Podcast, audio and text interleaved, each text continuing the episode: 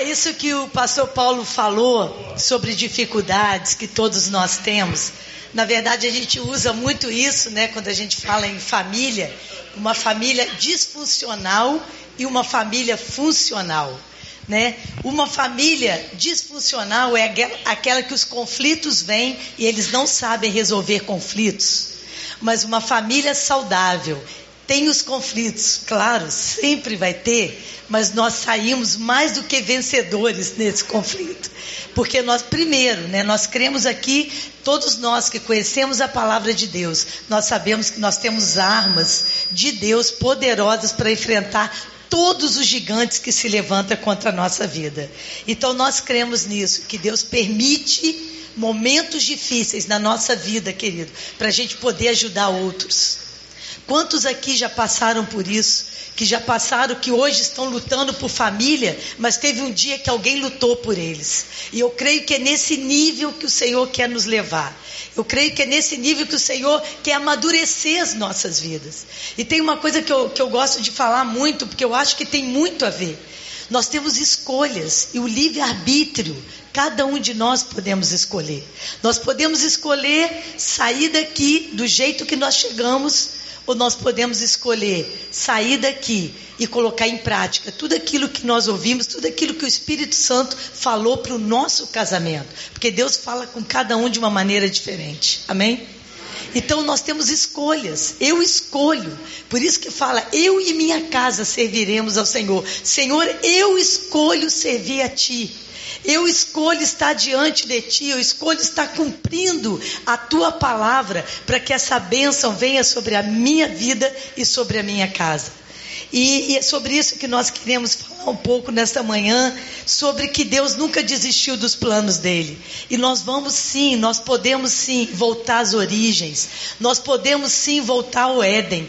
Queridos, eu creio que o céu, a gente não precisa morrer para a gente começar a viver a glória do céu. Eu creio que a gente começa a viver aqui hoje.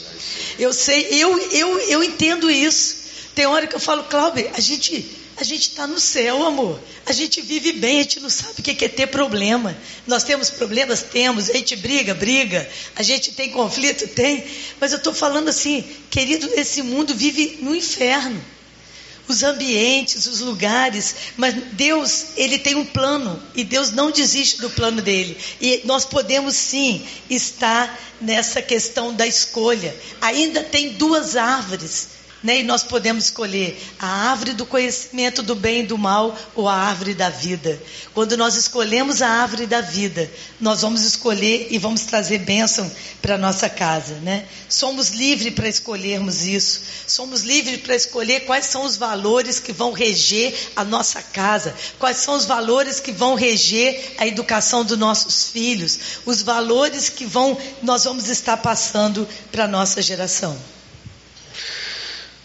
quando fala de voltar às origens, querido, a gente está falando assim da nossa vida como indivíduo diante de Deus. Nós, nós estamos aqui como casal, estamos aqui como representante da nossa família, mas a gente nunca pode esquecer que tudo começa a minha vida com Deus em primeiro lugar. O casamento é apenas uma ferramenta que Deus nos dá para aperfeiçoar, nos aperfeiçoar. Então, assim, quando Deus quer fazer com que um, um homem ou mulher cresça, e o que, que, ele faz? Ele leva o, esses, esses, indivíduos para dentro de um casamento, porque é o único lugar que ele consegue tratar da nossa vida. Vocês já perceberam? Solteiros, normalmente os solteiros, eles têm um dia eles estão lá no céu, outro dia estão no inferno.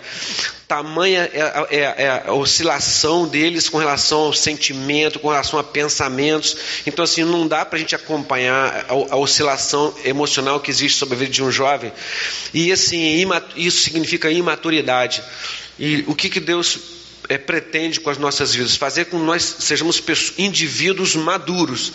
Então, assim, o cônjuge que Deus te deu é uma ferramenta de Deus para trabalhar o seu caráter, não é mudar a sua personalidade, trabalhar o seu caráter para você se tornar uma pessoa mais madura.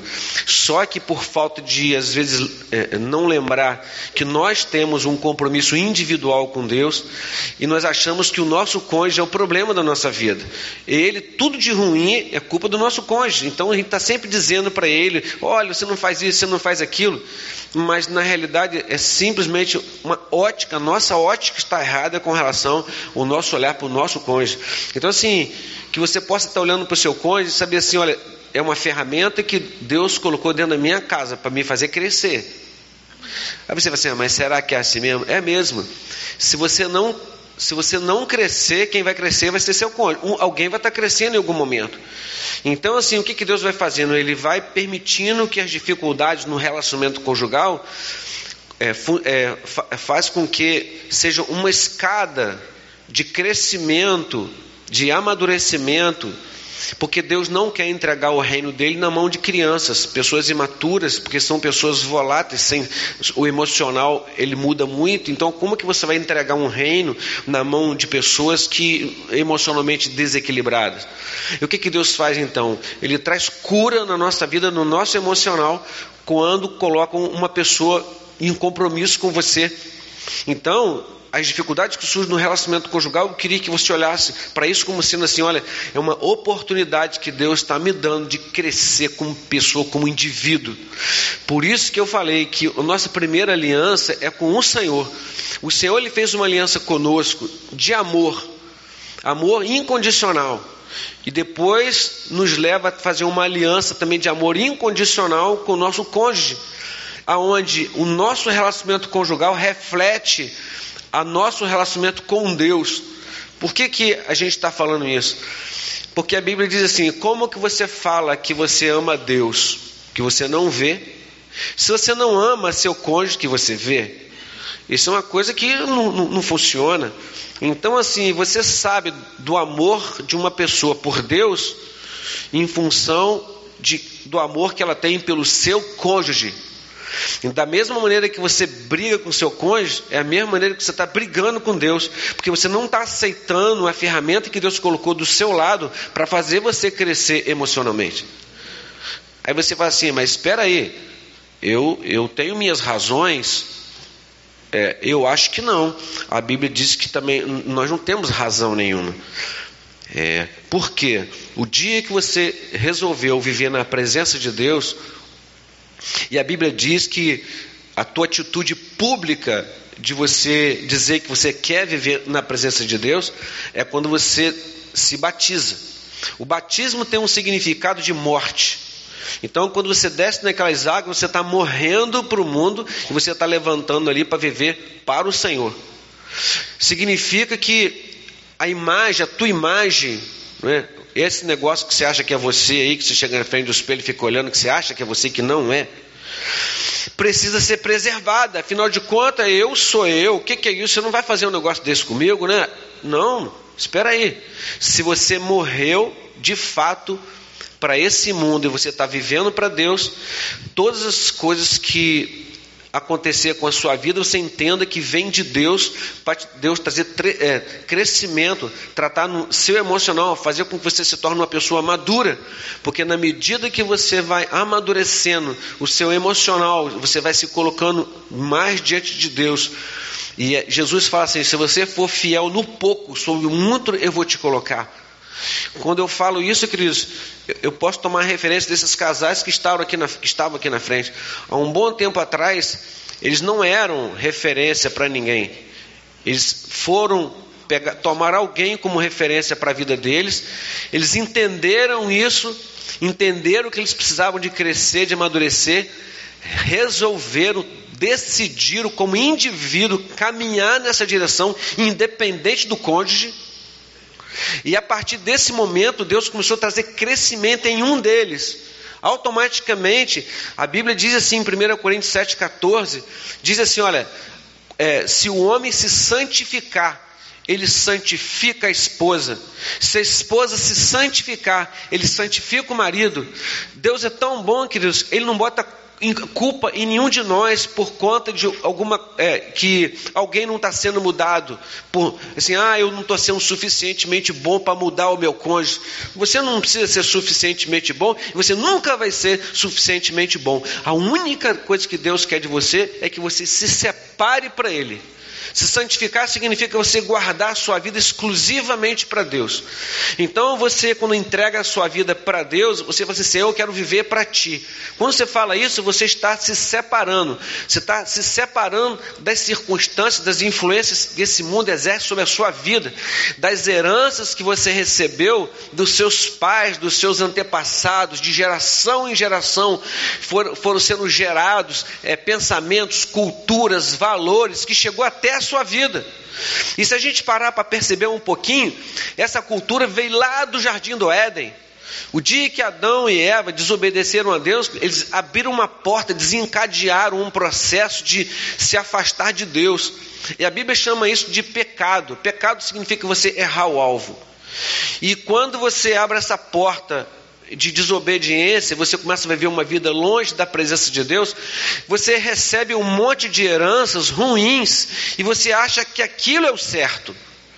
E quando nós achamos que aquilo que nós vivemos é o certo, aquilo passa a ser o ritmo que vai, que vai é, fazer com que o nosso, nossa vida ande naquele ritmo. E geralmente, esses valores, porque, por ele ter sido gerado em pecado, nós fazemos coisas que não são coisas boas, são coisas ruins. E essas heranças do passado, nós precisamos de trazer essas heranças e colocar sobre os princípios, sobre essa rocha que o pastor Moura falou, que se chama Jesus Cristo. Jesus funciona na nossa vida como um, um prumo. E assim, nós, para você saber se uma parede está no está no prumo, se ela está em pé certinha, você chegou um prumo nessa parede, esse prumo vai dizer se essa parede está tombada para um lado, para o outro, ou se ela está realmente certinha, ela está no prumo. Nós não, não, não, nós não temos condições de dizer se a nossa vida está no prumo, se está bem ou não, através do nosso cônjuge, mas sim através dos princípios da palavra de Deus, os princípios morais, os princípios éticos. Então, assim, Deus ele tem um comportamento moral para a nossa vida e que as, as heranças que nós recebemos dos nossos antepassados nem sempre são boas e às vezes são princípios que é, destroem a nossa família. E eu não quero dar exemplo para não perder muito tempo, né, mas como é que eu vou dizer? É, tudo aquilo que você faz, se você não analisar se aquilo tá, é bom ou não é, frente à palavra de Deus, se nós simplesmente vivemos porque vivemos aquilo, então isso não é legal. Por que, que Deus permite que exista conflito nos relacionamentos conjugais? É uma forma de te levar a você confrontar o seu comportamento. Deixa eu dar um exemplo. É, o marido, como Liana falou, na minha família, quem mandava na minha casa era meu avô, e quem mandava depois, tipo assim, meu, meu, minha família é uma família patriarcal. Meu avô decidia tudo. E minha avó é aquela mulher que se encolhia para aguentar a pressão do marido, ela metia o pé na jaca, né? Bebia mesmo aquela aurora, aquela amarelinha braba mesmo, né? E eu nunca soube disso, foi saber disso muito tempo depois, para poder suportar a pressão do meu avô. E meu pai não bebia, tanto como meu avô, mas é um camarada, tipo assim, ele mandava. E Liana vem de uma família onde a mãe mandava. As duas coisas estavam erradas. Tanto a minha família estava errada, como a família dela estava errada. O que, que nós fizemos? Nós trouxemos o nosso relacionamento para a luz da palavra. E como isso aconteceu? Os conflitos que surgiram na nossa vida nos fez levar nosso comportamento para o prumo de Deus. Então, assim, não sou eu que estava certo, ou que era Liana que estava certo. Nós deixamos de buscar no nosso casamento quem era o certo e quem era o errado. Nós começamos a buscar no casamento assim, o que, que Deus queria para o nosso casamento. Quantos estão entendendo o que, que eu estou falando? Então, vocês perceberam que assim, nós recebemos heranças dos nossos familiares, nós trazemos isso para a nossa vida do dia a dia, e queridos, se nós não cessarmos expressarmos isso hoje no nosso casamento, nós vamos estar transferindo isso para a vida dos nossos filhos.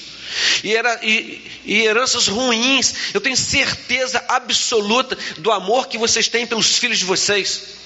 Ninguém quer ver aqui os seus filhos maus. Ninguém quer ver seus filhos aqui infelizes. Ninguém aqui quer ver seus filhos num casamento infeliz, casando mal.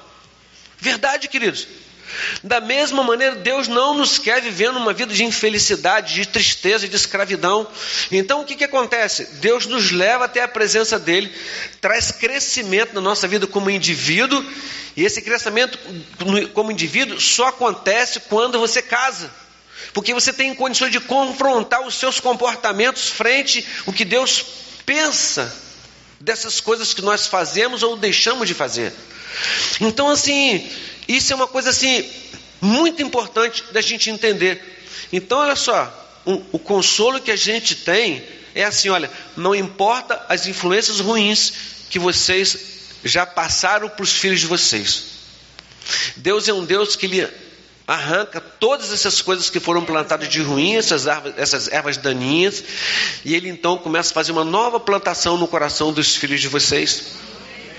Mas ele primeiro ele precisa arrancar essas ervas daninhas do nosso coração, porque essas ervas já cresceram, se tornaram árvores na nossa vida, e essas árvores tem árvore que tem um fruto muito ruim, e às vezes por amar a gente dá esses frutos ruins para os nossos filhos comerem e eles se alimentam de coisas ruins. Como assim? Filhos que não respeitam ao pai porque tem vínculo muito forte com a mãe. Filhos que não respeitam a mãe porque tem vínculo muito forte com o pai. Filhos que dão na cara da mãe porque vê o pai bater na mãe. Vocês estão entendendo o que eu estou falando, queridos? Então, assim, essas são atitudes, são reações da árvore do mal não é da árvore do bem, essa é da árvore do mal. E como Liana, como Liana disse, né, assim, o casamento, todos os casamentos passam por essas duas árvores: a árvore da vida e a árvore do conhecimento do bem e do mal. E Deus fala assim, ó, vocês, por favor, vocês não comam da árvore do conhecimento do bem e do mal, porque certamente vocês vão morrer. E fala assim: vocês comam da árvore da vida. A árvore da vida fala de Jesus Cristo. Ele é a árvore da vida. Né? Então, olha só que coisa tremenda, queridos. Eu, orando sobre isso, assim, Senhor, que coisa tremenda que é esse negócio chamado aliança. Então, olha só, no Éden, queridos, Deus colocou diante de Adão e Eva duas árvores. Só que o que, que eles fizeram nas suas escolhas? como nós estamos fazendo hoje, escolhas. Tudo que vocês têm ouvido aqui nesses dias, não somente através da palavra, mas pela comunhão com os irmãos, sentando, andando, comendo, vocês têm ouvido, vocês têm ouvido bastante coisas. E essas coisas têm influenciado vocês a tomarem decisões. Então, assim, é, essas duas árvores do, da vida do, do conhecimento do bem e do mal, são, Deus está sempre colocando diante de nós, assim, o que que você vai escolher para a sua vida, o que que vai escolher, você vai escolher para o seu casamento. Então essas duas árvores, que elas não existem mais, visualmente falando, elas não não existem como existia lá no Éden.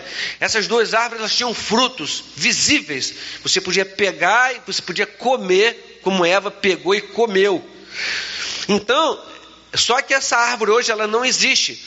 Existe apenas os frutos que foram gerados pela desobediência desse primeiro casal. E esses frutos gerados pela desobediência gerou esse mundo que nós estamos vivendo aí.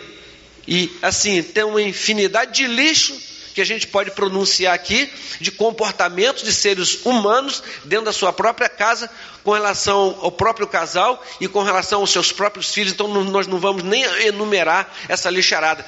Mas vocês perceberam que nós vivemos num mundo de frutos ruins. Vocês estão aí ainda, gente? Se for embora, me avisa que eu vou também, tá bom? Eu sei que é ruim eu ficar falando tanto assim, mas eu tenho tanta vontade de que vocês entendam isso, mas tanta vontade. E vai ser a nossa alegria saber que isso está enfincado no coração de vocês. Olha só, queridos, que coisa. Você sabia que, assim, Deus não desistiu do plano dele. Quando Adão e Eva pecaram, Deus não desistiu. Então, assim, a cada casamento, a cada, cada, cada casal que chega diante dele num casamento, Deus fala assim: Olha, estou depositando nas suas mãos os meus planos lá do Éden. Deus sempre faz isso. Então, assim, eu queria que, para ficar assim bem forte no seu coração, imagine que você fosse, vocês dois fossem Adão e Eva. Vocês são descendentes deles, tá? Vocês têm o DNA deles no coração de vocês, né? Não tem tempo para explicar sobre isso, mas vocês têm. Mas então imagine assim: vocês são Adão e Eva. Deus colocou vocês hoje no jardim do Éden. Diante de vocês estão a árvore da vida e está a árvore do conhecimento do bem e do mal ou a árvore que produz morte. O que que vocês farão para vocês darem começo a uma população mundial? Que tipo de herança vocês desejariam do coração de vocês de, de deixar para a posteridade de vocês? um filho que por ciúme matou o outro, como aconteceu com Adão e Eva? Mãe e pai nenhum quer que uma coisa dessa aconteça, mas aconteceu com o filho de Adão e de Eva, porque eles comeram da árvore do bem e do mal, a árvore que leva à morte. Queridos, todos nós queremos comer da árvore da vida. Amém? Todos nós. Agora, qual o simbolismo que nós temos hoje sobre essa aliança, sobre essa possibilidade, dessa condição de nós escolhermos viver na presença de Deus. Então, assim, hoje, é, nós não temos mais essas árvores, mas se vocês perceberem, durante todo o tempo que a humanidade passou, a última coisa que aconteceu, quer dizer, a última aliança que Deus fez conosco foi através de Jesus. Queridos, Jesus foi crucificado numa cruz feita de quê? madeira. Então eu queria que você passasse a olhar aquela cruz de madeira como sendo a sua árvore da vida. Porque em Jesus, naquela cruz de madeira, está restaurado a árvore da vida sobre a nossa casa, sobre a nossa família. Faz sentido isso, queridos? Então, assim, essa cruz de madeira ela não, não produz fruto por si só, mas a pessoa que foi pendurado nela pagou por todos os pecados, por todos os seus erros, por todas as nossas mazelas. Imagina todas as coisas de ruim que você já fez com o seu cônjuge, com seus filhos, com seus familiares. Imagina aquilo que você ainda vai fazer, não porque você quer fazer, mas porque isso é uma coisa do ser humano que não tem Jesus no coração, que não come dessa árvore do bem e do mal, a árvore da vida. Então, tudo aquilo que nós praticamos de ruim, e tudo aquilo que ainda nós vamos praticar de ruim, eu quero te dizer que naquela árvore, naquela cruz de madeira, já foram pagos todos os erros que nós cometemos. Isso é, tudo que você fez de ruim, você não culpa o seu cônjuge, você não culpa os seus pais, não culpa os seus filhos. Você fala assim: eu sou o culpado de todas essas coisas, mas eu não sou mais culpado porque Jesus já pagou por todos os meus erros, por todas as minhas culpas. Eu não devo nada aos meus pais, não devo nada aos meus filhos, não devo nada a ninguém. A única pessoa que eu devo é a Cristo que pagou por tudo na minha vida. Queridos, quando você tem esse sentimento, que vê que coisa mais triste do mundo, querido, mais terrível, terrível, terrível. É quando você vê um filho passando por dificuldade, fazendo coisas que desagradam o seu coração, dia após dia. A primeira coisa que vem na sua mente é assim: olha, você é o culpado. Me perdoa os psicólogos, mas geralmente quando psicólogo quando alguém vai no psicólogo, a primeira coisa do psicólogo fala assim: fala dos seus pais, eles são os culpados. Gente, isso ele nunca foi, imagina. Como diz uma amiga minha, coitada da mãe, né? O terapeuta sempre coloca a mãe a mãe de todas as neuroses, né? Então eu lembrei esses dias de uma amiga, uma senhora, ligou para mim chorando, Liana, minha filha foi numa terapeuta e tá falando que eu sou culpada de tudo na vida dela. Aí eu tive que ir lá conversar com ela de tão triste que ela estava. Eu, assim, eu fiz de tudo para aquela menina. Eu dei tudo para ela e agora está sobrando para mim. Né? Mas é outra coisa. Então, queridos, Olha assim,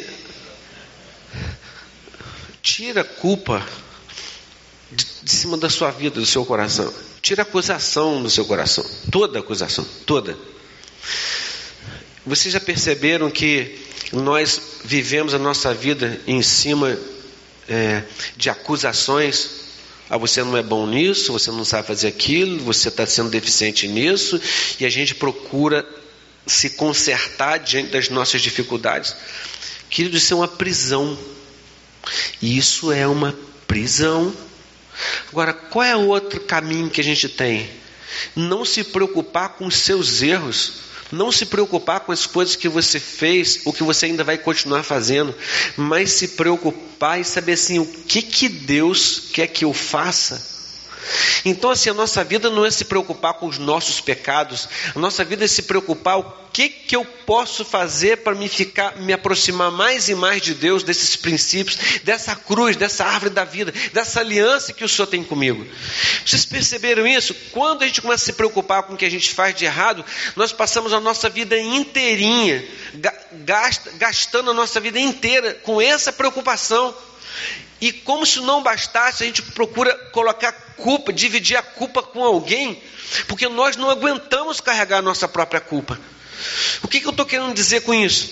Que quando você se preocupa em saber o que, que Deus quer para a sua vida, e Deus começa a te mostrar, Deus começa a trabalhar no seu coração através das crises que Ele traz na sua vida, você vai começando a crescer, porque Deus vai te ensinar a perdoar, Deus vai te ensinando a você ser paciente, Deus vai te ensinando a você ser longânimo. Você não precisa se defender diante do seu cônjuge, você não tem que se justificar diante dele, você tem que amar a Deus e amar seu cônjuge. Você quer mudar o coração do seu cônjuge? Ama ele. O que é amar? Cuida. Está reclamando? Cuida. Está reclamando? Beija. Está reclamando? Abraça. Está reclamando? Dá uma joia. Vou esperar essa aí. Tem hora que eu quero no Arapuca, viu? Apesar de ganhar ontem, mas vou cobrar. Essa não foi o que eu dei, então é para ela, não vale. Então, queridos, assim, ó, a escolha, a escolha, ó, vocês são a fonte de Deus para fazer tudo novo. Quantos aqui querem voltar à origem de uma aliança com o Senhor como indivíduo? Quantos aqui estão dispostos a voltar à origem do Éden com alguém que Deus te deu? Que tem dia que você acha que não é? E que você sabe que a partir de agora que esse negócio extraterrestre, né, que ela fala que eu sou alienígena agora, né? É, Deus está usando para fazer você crescer emocionalmente, espiritualmente, te tornar uma pessoa madura para você tomar posse do reino de Deus. Você crê nisso? Queridos, Deus não desperdiça, não sei quem já fez celebrando a recuperação, né? Mas Deus não desperdiça as nossas dores.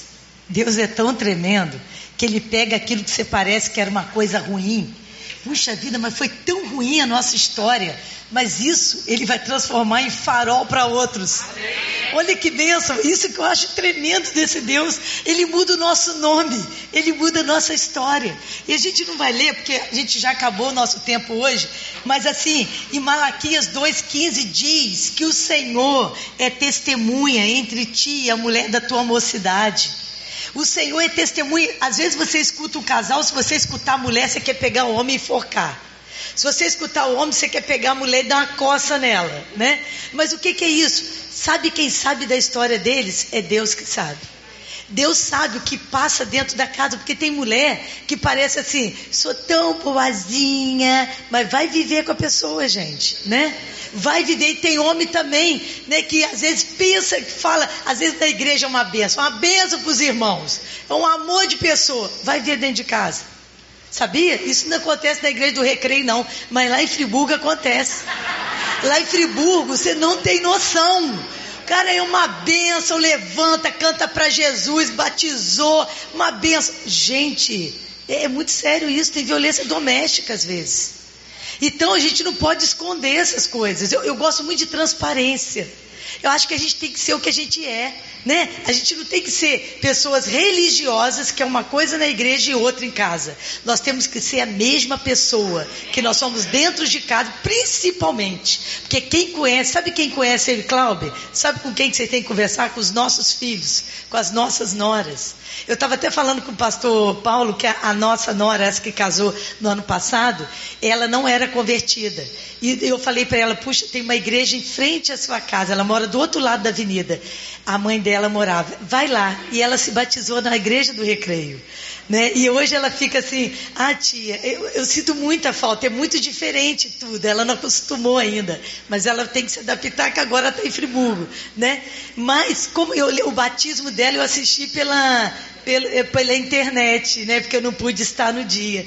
Então é tremendo e Deus faz essas coisas. Agora eles conhecem a nossa vida e o que a gente vê é que Deus não desiste da gente. E o que nós precisamos entender, qual tipo de voz nós temos escutado.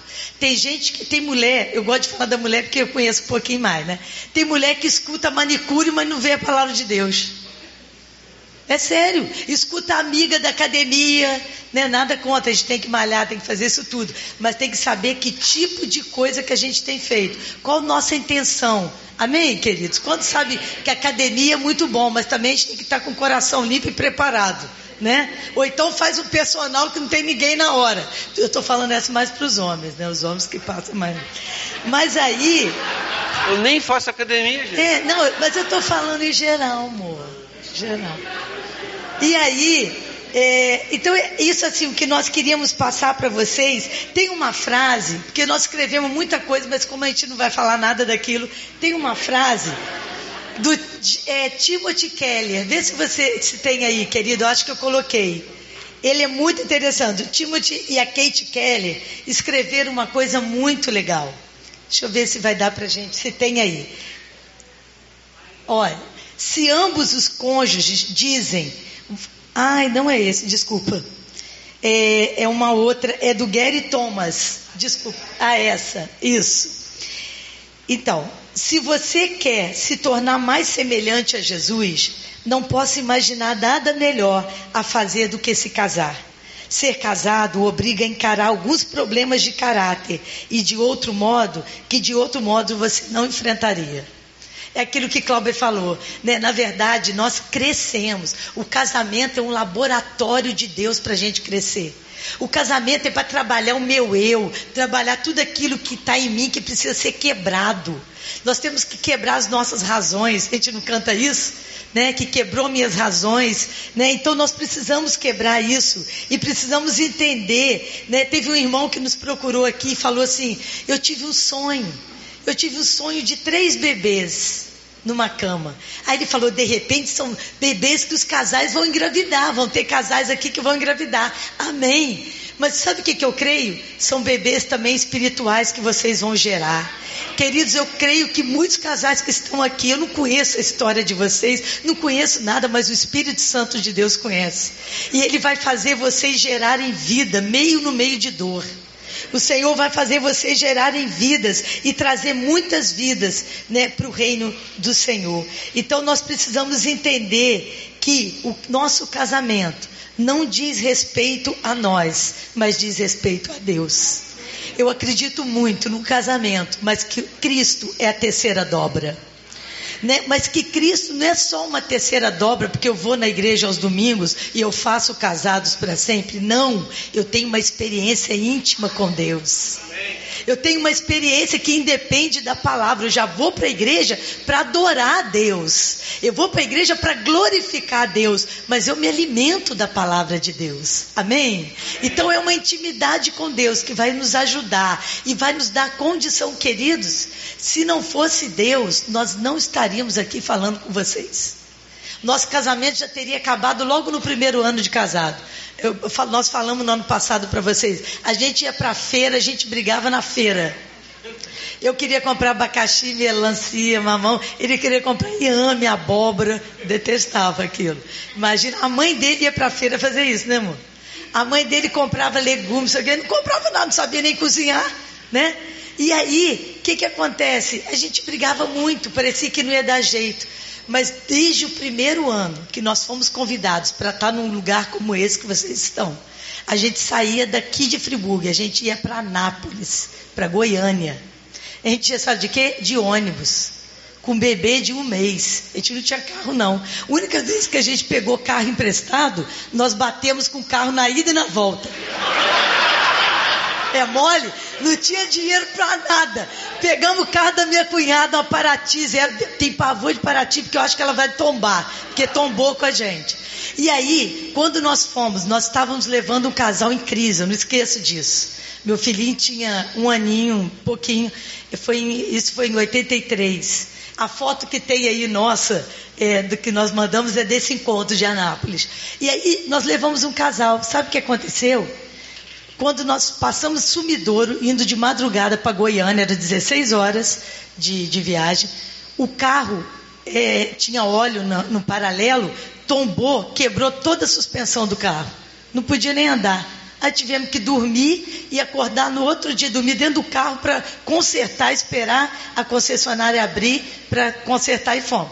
Fomos, foi uma benção, Deus operou, foi maravilhoso. Na volta, um, um casal do Rio. Ah, essa foto aí. Como é que a gente era?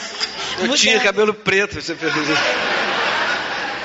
Então, essa foto. Então, já tinha o nosso primeiro filhote.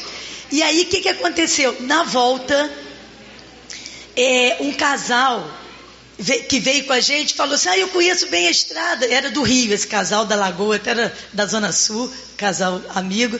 E ele falou assim: acompanha a gente. O Cláudio foi seguindo ele, 140 por hora, naquela estrada reta. De repente tinha uma rotatória. Nós passamos reto na rotatória. Foi horrível, né, amor? E aí, Queridos, pasmem. Vocês ficam rindo? Vocês não sabem. Tá? Quebrou tudo de novo. Posso falar uma coisa? Quebrou a suspensão igual a ida. Não arranhou nada o carro. E teve que ser guinchado. Só que quando acabou, esse carro ficou em duas rodas. Eu fiquei assim, meu Deus, vai, vai ficar assim agora? Foi tão rápido, acidente é muito rápido, né? Quando nós, o carro parou depois de ficar em duas rodas, que ele fez assim, quebrou a suspensão, veio uma mulher, eu contei isso para vocês no ano passado, não sei quem lembra. Veio uma mulher da escuridão, gente, parecia que era um próprio demônio que estava naquele lugar. Deu uma gargalhada dentro do carro. E eu fiquei tão apavorada com aquilo, eu só chorava. E aí a gente foi dormir no hotel. O casal que estava com a gente era lá da roça, de Friburgo, nunca tinha dormido no hotel. Aqui foi lua de mel para eles. Ela engravidou lá, você quer saber? E eu chorando no outro quarto, gente. Mas eu chorava, porque eu falei, calma, a gente não tem dinheiro, a gente pagou na ida e pagou na volta. E como que a gente já tinha que consertar o carro, não era nosso, tinha que dar tudo zero o carro, né? Então, sabe, eu estou falando isso. Nem sei onde eu fui. Aí, estou é, falando isso porque, lembrei, porque nós escolhemos investir no nosso casamento. Porque quando nós casamos, o pastor que fez nosso casamento, da presbiteriana lá de Resende, ele falou assim: tem um vírus de divórcio na veia de vocês. Ele sabia da nossa história. Quando nós contamos para ele, o casamento já estava marcado. Ele, ai meu Deus! Aí ele estava com a gente todo domingo de manhã orientando a gente. Então, por que nós recebemos tanto e a gente fez questão de convidar esse pastor para fazer nossos 25 anos na igreja? Ele veio, foi lindo, foi lindo recebê-lo e ele vê o que, que Deus tinha feito na nossa vida. Então, olha, invista no seu casamento. Às vezes a gente faz tanto curso de pós, de mestrado, tanto curso, e às vezes a gente não investe naquilo que a gente mais precisa no nosso casamento. Começa a trabalhar para Deus. Diga aqui para os coordenadores, diga para o pessoal do Casados para Sempre, o que, que eu posso fazer? Eu quero trabalhar. É isso, se você trabalha, tem bênção de Deus nisso, e Deus multiplica a tua vida. Viu? viu como é que funciona? Vocês aprenderam, homens, viu? Fala, fala, só não sabe nem o que está falando, depois fala que acabou, viu? Falou para mim que não tinha tempo.